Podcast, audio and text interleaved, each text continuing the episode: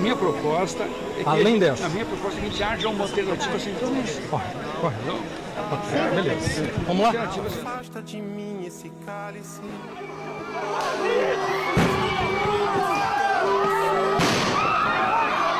Afasta de mim esse cálice de vinho tinto. Cápsula do Tempo UFSC, a República da Maconha contra a Violência. Esse cálice, pai.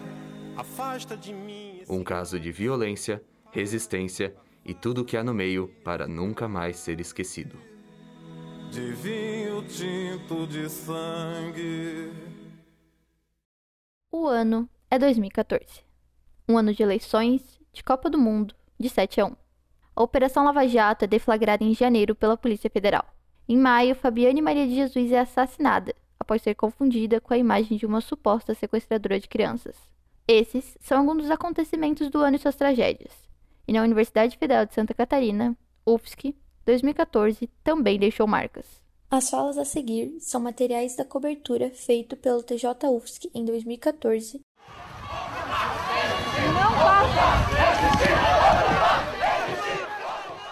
Nesse mesmo ano, terminou em violência, um evento que mobilizou a comunidade universitária em defesa dos estudantes e contrária à ação das polícias federal e militar dentro do campo da UFSC em Florianópolis. O dia é, até a atualidade, conhecido como Levante do Bosque.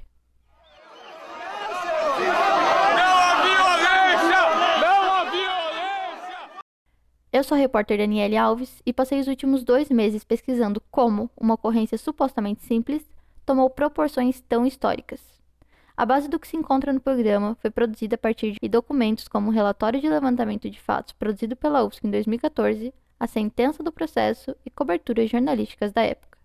Como beber dessa bebida amarga, tragar a dor, engolir a labuta, mesmo calada. Em junho de 2022, repercutiu a sentença que inocentou os professores Sônia Maluf, Paulo Pinheiro Machado, Paulo Riso, Wagner Malaquias e o servidor Dilton Rufini, acusados pelo Ministério Público Federal, MPF, de improbidade administrativa durante o levante do Bosque. Entretanto, recentemente o MPF apresentou sua apelação para recorrer da decisão do juiz. Então, o processo continua. A professora Sônia Maluf conta como se sente sobre a continuidade dessa ação judicial por oito anos. E eu me sinto perseguida, eu e os outros professores, nós somos perseguidos há oito anos pelo Ministério Público Federal. Ter um processo nas costas, dois processos por oito anos, já é uma penalização. O professor Paulo Pinheiro Machado, diretor do Centro de Ciências Humanas e Filosofia, CFH, em 2014, comenta a sentença de absolvição. mas eu não, não, não me sinto satisfeito pela forma como agrediram as pessoas. Então vamos entender o caso e seus desdobramentos, abrindo essa cápsula do tempo e voltando para o passado.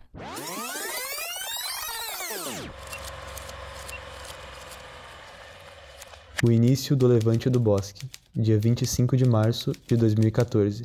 Pela manhã, a Polícia Federal adentra a universidade em um carro particular para realizar uma investigação contra as drogas no campus. De acordo com o relatório de levantamento, o Departamento de Segurança Física e Patrimonial da UFSC, DSEG, já estava ciente. Porém, a reitoria não foi comunicada. O diretor do DSEG, Leandro Oliveira Vieira, preferiu não dar entrevista. Silêncio na cidade não se escuta.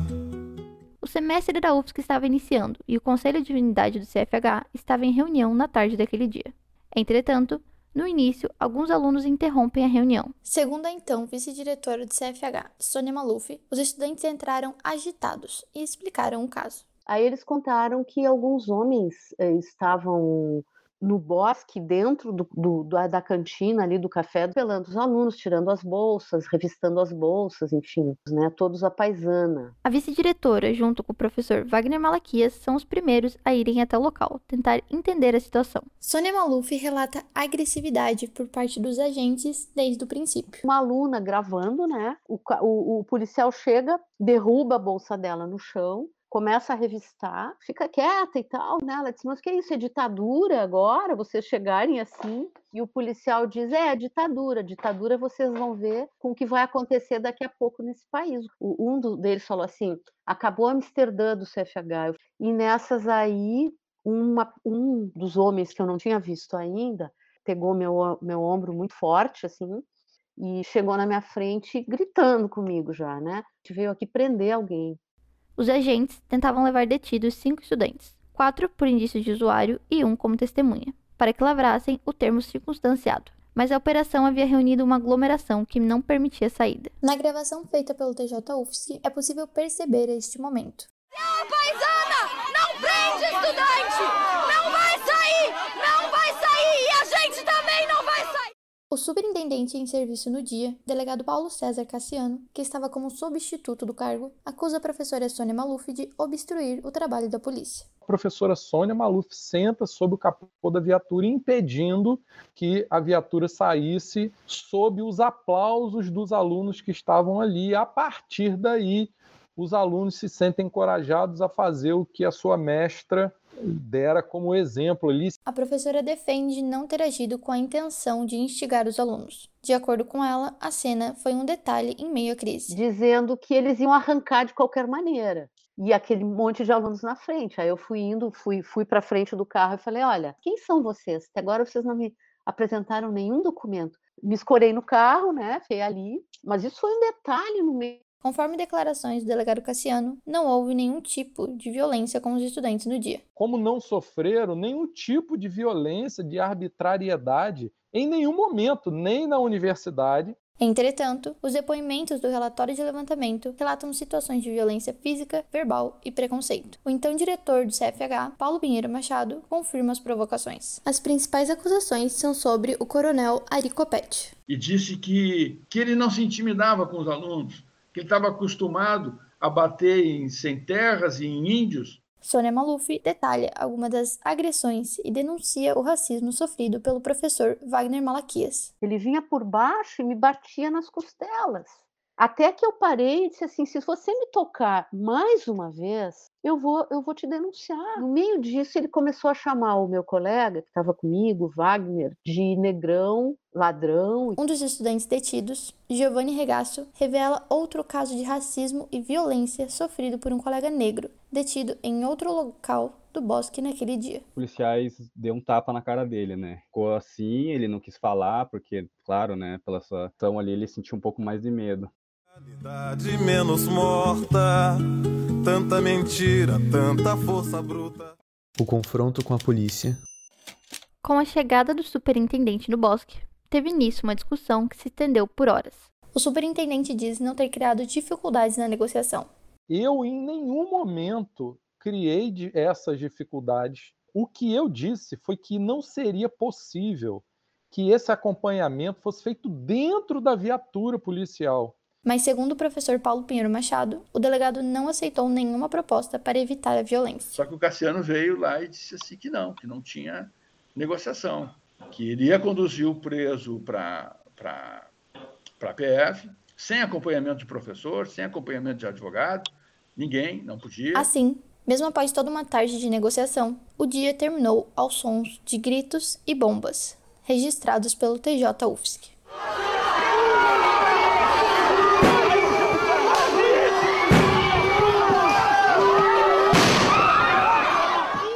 A equipe de choque avançou contra a multidão, entre eles menores de idade e aposentados, com spray de pimenta, gás lacrimogênio, balas de borracha e bombas de efeito moral.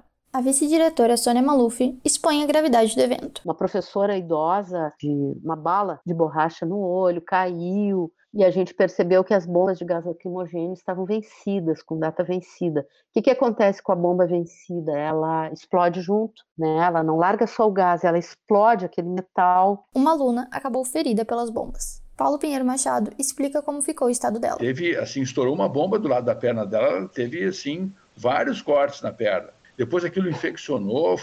No final do confronto, dois carros, um da DSEG e outra paisana da polícia, foram virados por alguns estudantes não identificados. Ao ser questionado sobre o uso excessivo de força, o delegado discorda das acusações contra a polícia. Eu acho que houve uso excessivo de força, de fato, pelos alunos.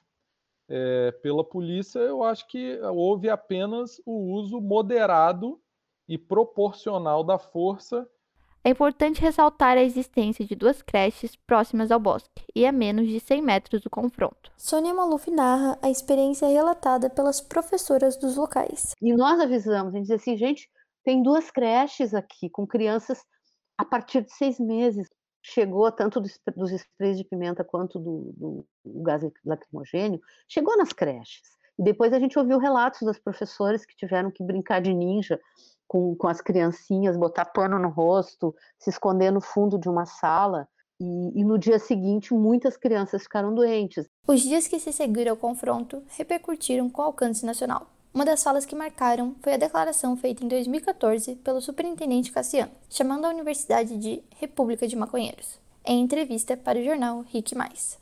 E é lamentável que neste momento a reitora da universidade pretenda, com a sua complacência, talvez de maneira até mesmo irresponsável, é, fazer o campus da universidade ser transformado numa república de maconheiros ele reforça não se arrepender de suas declarações. É, o que eu disse foi dito, o que a reitora disse foi dito.